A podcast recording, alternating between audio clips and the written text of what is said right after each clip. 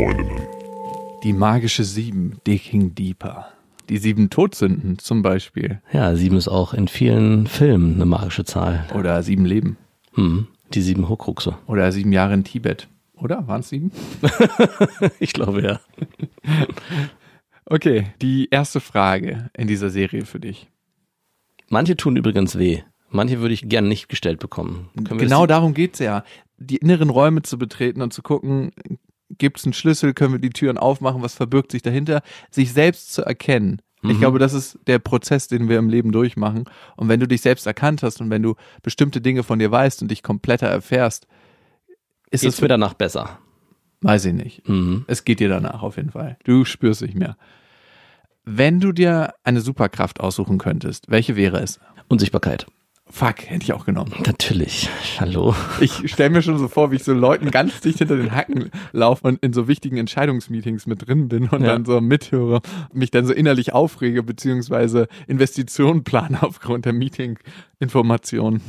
Oh, Die zweite wäre, glaube ich, dass ich mein Geschlecht wandeln kann, wie ich es will. Nur unten rum. Nein, komplett. Also es ist eine Weib. so, und jetzt habe ich meine Punani und jetzt wieder ein Lachs. So. Dass ich, Dreckige Toilette, Lachs raus. das ist, genau, das wäre, zum Beispiel eine Sache, wo ich anwenden würde, wenn ich. Selbstbefriedigung, da lieber eine Punani. Hättest Genau. du lieber eine Punani zur Selbstbefriedigung oder einen Lachs? Kommt drauf an. Wenn es schnell gehen soll, hätte ich lieber gerne keine Punani. Dann hättest du lieber einen Lachs. Ja. Und wenn man sich so richtig Zeit nimmt und sagt, heute tue ich mir was Gutes, dann eine Punani. Genau. Und wenn man sich die Hände natürlich gewaschen hat. Ja, okay. Naja, auf jeden Fall. Aber ich würde, wie gesagt, nicht einfach nur das Geschlecht verwandeln wollen, sondern es gibt eine weibliche Version von mir. Und die weibliche Version ist auch weitaus attraktiver als die männliche Version. Und wo würdest du die einsetzen? Das habe ich mir gerade so überlegt. Ich weiß auch gar nicht genau. Ich habe ja kein Bedürfnis, jetzt mit Männern zu schlafen. Aber ich könnte mir vorstellen, wenn ich eine Frau Hier braucht es ein anderes Verhandlungsgeschick. Maximiliane. einfach nur Maxi, das geht auch Ah ja. Maxi. Aber ich glaube, wenn ich dann eine Frau wäre, würde ich schon mit Männern schlafen wollen. Also muss auch nicht. Kann. Nein, warum denn überhaupt mit Männern schlafen? Einfach nur so richtig betören. Ich würde mit Frauen schlafen, auch als Frau. Ah, der alte Trick. Ja. Schade, für mich wäre es auch tatsächlich unsichtbar und danach gäbe es nicht so viel. Gedanken lesen würde ich nicht so gerne können. Nee, ich glaube, das bringt einem auch gar nicht so viel. Man kann ja schon in den meisten Fällen ganz gut lesen oder ich bilde mir zumindest ein, lesen zu können, was der andere in dem Moment mir eigentlich sagen will. Eh, Ja, ich glaube, was viel mehr passiert ist beim Gedankenlesen, da kommt natürlich drauf an, aber dass du immer die Gedanken, die so präsent im Kopf sind, liest. Ich glaube nicht, dass du die Möglichkeit hast, tief reinzugehen. Kann natürlich, ist natürlich Interpretationssache, vielleicht kann man das ja auch intensivieren und besser lernen, aber ich glaube nur, was vorne passiert und die Gedanken willst du, glaube ich, gar nicht immer unbedingt haben. Safe. Gibt es nicht noch eine bessere Superheldenkraft? Fliegen können? Fliegen wäre auch geil. Es gibt ja eine ganz andere Variante. Und zwar musst du dir eine Superheldenkraft aussuchen und dafür aber ein ganz miserables Gimmick dazu. Okay. Also, Ja, du du, bist kannst fliegen, hast aber einen ganz kleinen Penis. ja, zum Beispiel. Du kannst deshalb die Spur beim Fliegen nicht halten und driftest immer wieder ab in Baumlandschaften und so. Dann wäre zum Beispiel, meine Superkraft wäre, ich könnte mich in eine Frau verwandeln, wäre es aber, ich wäre eine Unattraktive sehr, Frau. sehr unattraktive Frau. Oder so eine richtige, furchtbare Zicke. Irgendwas in die Richtung. Sowas Unausstehliches. Oder Klischee. Hm, genau. Würdest du das Gesetz brechen, um einen Familienangehörigen zu schützen? Natürlich. Was ist? Kannst Also- du auch mal ein bisschen nachdenken? Ja, naja, also wenn natürlich derjenige was gemacht hat, was gegen das Gesetz geht, dann nicht. Aber wenn der einfach, keine Ahnung, Zu Unrecht verurteilt wurde? ja, das ist schwierig. Also zu Unrecht verurteilt, ja, aber was, was bedeutet das? Ich gehe dann in den Gerichtssaal und zücke meine Pistole oder gibt's auch andere? Oder hilfst dem aus dem Gefängnis auszubrechen? ja, das würde ich machen. Oder lügst vor Gericht? Ja, das darf ich nicht sagen. Würdest du es machen, um ein Familienmitglied zu schützen? Vor Gericht lügen? Ja. Das darf ich nicht sagen. Nicht, Das- dass irgendwann gesagt wird, übrigens in Folge 7 von Digging Deeper. Das wird so angeführt. Ich habe dafür alle 300 Podcast-Folgen von euch durchgehört und es war nicht angenehm. Aber die Beweislast. Aber halt, würdest du es machen? Bei dir muss ich gar nicht fragen. Du hast es schon tausendmal gemacht. Wie bitte? Würde ich jetzt einfach mal vermuten. Mein Vater wollte mich, als er mal beim Ordnungsamt ausfällig geworden ist, zu einer Falschaussage bei Gericht überreden. Mhm. Dass er das Auto überhaupt nicht gefahren ist, sondern sein Sohn.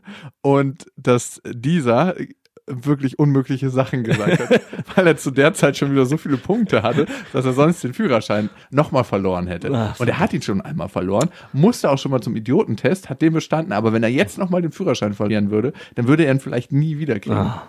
Und hast du es gemacht? Nein. Natürlich nicht. Auch du kommst in den Knast für meinen Eidbruch. Ich dachte mir ganz ehrlich, ey, wenn du so weit gehst, weißt in welcher Position du bist und meinst, das Ordnungsamt belehren zu müssen auf eine Art und Weise, die dich angreifbar macht, Hm. weil du falsch geparkt hast, er hat nur falsch geparkt. Also was heißt nur? Er verstopft damit ja auch die Straßen, also im Hm. Natürlich. absoluten Halteverbot. Die standen dann davor und dann, ey, ich weiß nicht mehr, was er gesagt hat. Da dachte ich mir, nee, da muss er jetzt selber durch und ist zum Glück auch nichts passiert.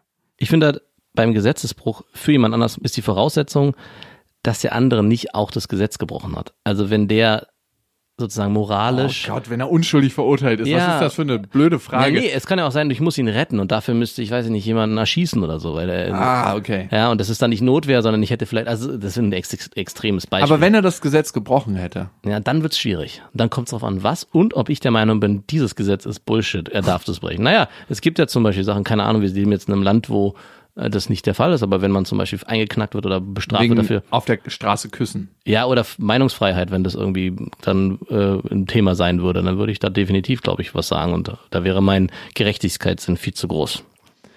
Die nächste Frage. Wenn du die schönsten Momente deines Lebens anschaust, an was erinnerst du dich? An Berge als erstes, komischerweise. Skiurlaube. Klar, meine Kinder. Und die Zeit, die ich als Jugendlicher viel auf dem Wasser verbracht habe. Dann doch. War eine sehr anstrengende Zeit, aber es war auch eine sehr schöne Jugend, die ich hatte. Viel mit Segeln, viel auf dem Boot, viel draußen, viel unterwegs. Mit der Meereshand, die gerade noch im Wasser war, einen runtergeholt. Genau. Dieses schubbrige Gefühl zwischen den Beinen. Und auf der Suche nach einer Freundin in einem Sport, der überlagert war von Männern. 9 zu 1, um genau zu sein. Vielleicht auch 9,5 zu 1. Ich bin deswegen auch extra in eine Bootsklasse gewechselt, die Frauen dominiert war. Da war das Verhältnis dann 6 zu 4 für die Frauen. Hm, nicht schlecht. Bei dir, was waren deine schönsten Momente? Ich glaube, wenn ich einen schönsten Moment nehmen würde, dann war es der, als Lilla aus dem Leib der Mutter rausgetrennt wurde per Kaiserschnitt. Und als sie das erste Mal über dieses kleine grüne Deckchen, was vor ihrem Bauch gemacht wurde, damit ich den Kaiserschnitt nicht miterleben muss, ich habe ja mal rübergeguckt und mir das angeguckt. Und als ich sie das erste Mal in beiden Händen hatte, ich glaube, das war so der schönste Moment und auch der unsicherste Moment, wo es mich an so einem ganz tiefen Gefühl, jetzt ändert sich mein Leben komplett. Ähm, Den wollte ich extra nicht nennen, der war mir zu klischeebehaftet. ja, ist aber so. Dann würde ich sagen, die erste Zeit mit meiner ersten richtigen Freundin, als ich so richtig verliebt war. Mit zwölf. Nee, da war ich schon älter, da war ich vielleicht 18, mit der war ich auch lange zusammen. Mhm. Also erste richtige Freundin, die ich jetzt im Nachhinein als Freundin bezeichnen würde, nicht die Sachen, die zwei, drei Monate liefen. Mhm. Sondern vier. Genau. Ein schöner Moment war auch dieses ganze Abschlussprozedere bei meinem Abitur, als ich die Abschlussrede gehalten habe und die Begegnung mit den Lehrern und mit den anderen Schülern und so. Das war eine geile Zeit. Auch so die letzten Schulfahrten und so. Hm. Komisch, an die Schule erinnere ich mich gar nicht gern zurück. Das war keine coole Zeit für mich. Traumatische Erlebnisse verdrängt man. Mhm. Ich wurde gemobbt. Wirklich? Mhm. Nein, das hast du mir nie erzählt. Äh, doch, ich habe es glaube ich mal erzählt. Ich wurde, Was haben die denn gesagt? ich wurde vor allem von Mädchen gemobbt. Inwiefern Von so, einer, von so einer kleinen Mädchengruppe. Also was heißt klein? Es waren so drei, vier Assi-Bräute. Und äh, Assi-Bräute, wie du die diskreditierst, nur sie weil sie auch. dich gemobbt haben. ja, die haben zum Beispiel mit so Strohhalm Papierkügelchen auf mich geschossen, aber Ja, nicht, aber nicht die Papierkügelchen vorne reingemacht, sondern erst in den Mund genommen.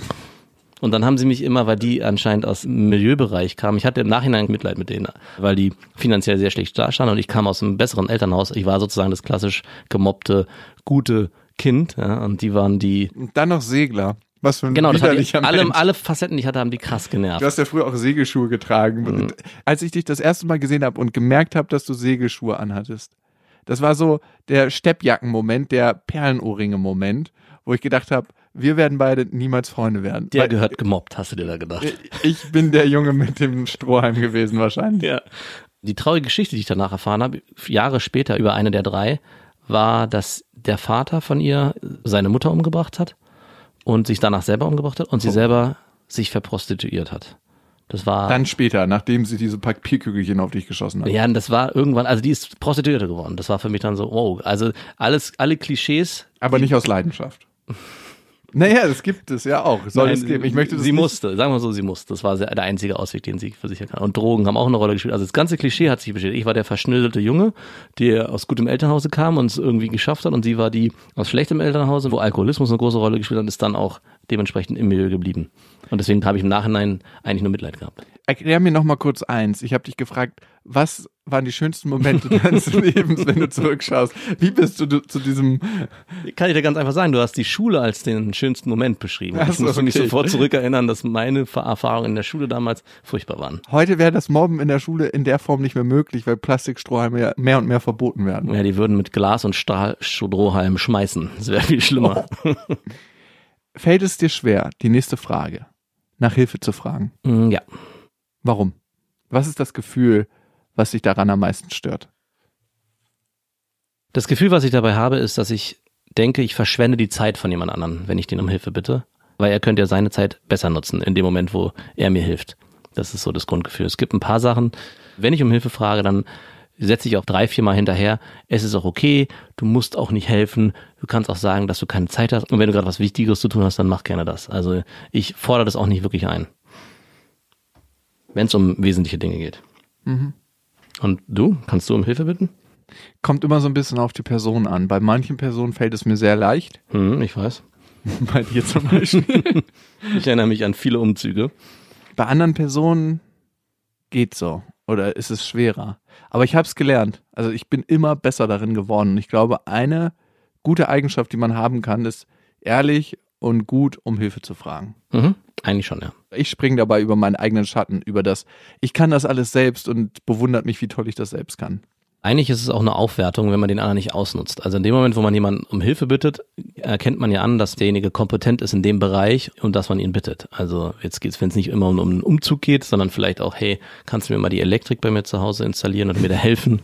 Ja, dann ist es ja auch was. Du bist doch Elektriker. Ja, genau. Also vielleicht, jetzt ist es ein bisschen blödes Beispiel, aber es gibt auch andere Dinge, wo man einfach vielleicht, wo man anerkennt, dass der andere was gut kann und demnach auch in dem Feld Hilfe braucht und sich das wünscht, dass derjenige das für einen macht. Eigentlich ist es eine Form der Anerkennung. Es geht ja auch manchmal gar nicht nur um die Hilfe, sondern das Gefühl, dass der andere dabei ist. Ne? Ich hatte letztens einen Umzug und ich bin nicht so ein Umzugsfreund, ne? Also, weil ich mir denke, es ist eigentlich viel günstiger, das eine Umzugsgesellschaft machen zu lassen. Aber es geht nicht darum, dass es eine Umzugsgesellschaft kommt und das alles einräumt und wegbringt und woanders hinbringt, sondern dass man gemeinsam den Abschied von dieser Wohnung oder von diesem Haus feiert Mhm. und Freunden hilft, woanders einzuziehen. Hast du mehr bei Umzügen geholfen oder hast du mehr Umzüge gemacht? Ich habe mehr bei Umzügen geholfen. Echt, hätte ich jetzt nicht gedacht. Ja, 50-50. Ich bin leider auch schon sehr oft umgezogen in Ja. meinem Leben, also Deswegen. 50-50, doch, doch.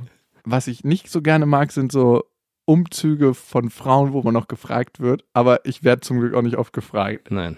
Also kennst du das, wenn man so ein guter alter Ex-Freund ist Ja. und dann so, hey, ich hätte dann, frag doch deine anderen Ex-Freunde. Ja, da kommt ja keiner. Da kommt man alleine und hat noch drei weitere Freundinnen dabei und du bist der einzige Kerl, der dann schleppen darf. Ja, ja. Habe ich auch schon erlebt. Hm. Der alte Trick. Hm. Und als letzte Frage für diese Folge. Mhm.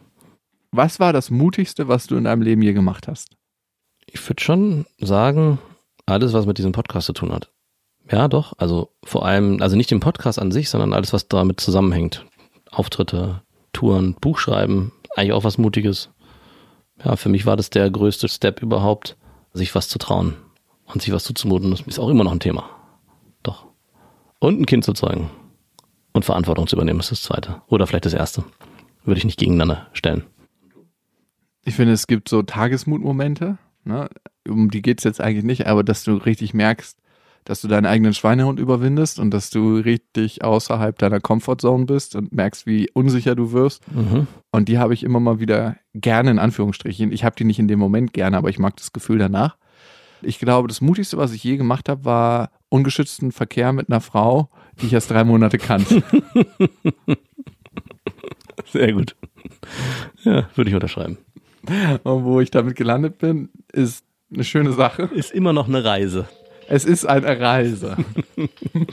so sagt man das ja.